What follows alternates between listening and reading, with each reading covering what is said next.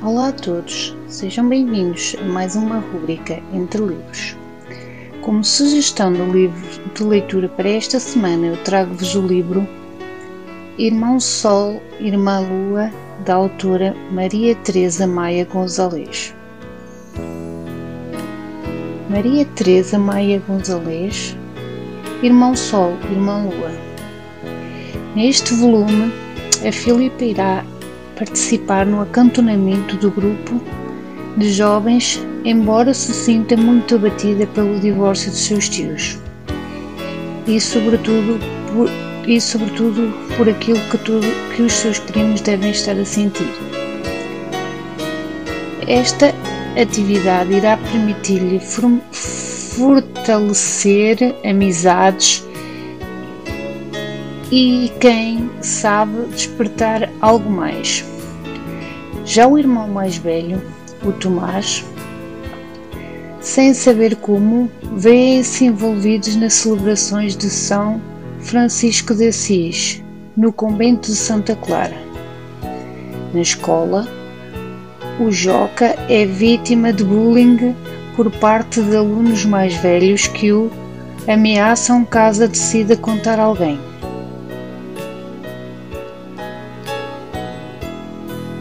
Maria Teresa Maia Gonzalez nasceu em Coimbra em 1958. Licenciou-se em Línguas e Literaturas Modernas, variante de Estudos Franceses e Ingleses pela Faculdade de Letras de, da Universidade de Lisboa. Foi professora no ensino público e particular de português, francês e inglês. Desde 1997 dedica-se exclusivamente à escrita e é autora de vários livros exclusivamente para jovens, crianças e adultos. Das obras juvenis destacam-se a Lua de Joana, adaptado para, para teatro e traduzido para cinco, cinco línguas diferentes. O Guarda da Praia, Recados da Mãe, Gaspar e Mariana, Pedro e o Papa, O Pai no Teto, Voa Comigo, Boas Férias Miguel, Sempre do Teu Lado, Carta de um Cão,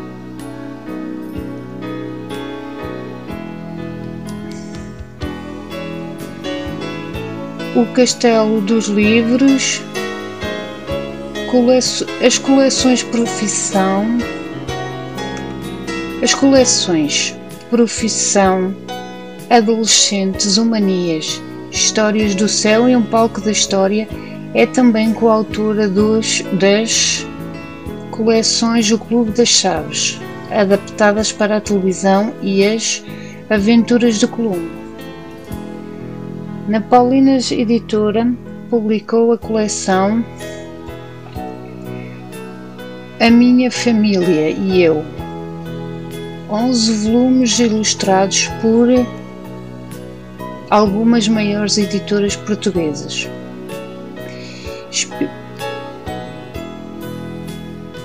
Tomás Filipe e Salvador são três irmãos de 14, 13 e 11 anos, respectivamente, que sempre viveram com os pais na grande cidade, rodeados de conforto e de todas as novidades do progresso tecnológico. Frequentando um dos melhores colégios da capital, com, bem como maiores centros comerciais,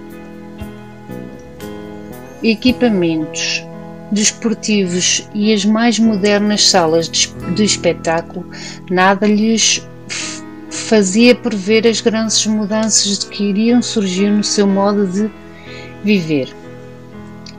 De facto, uma situação familiar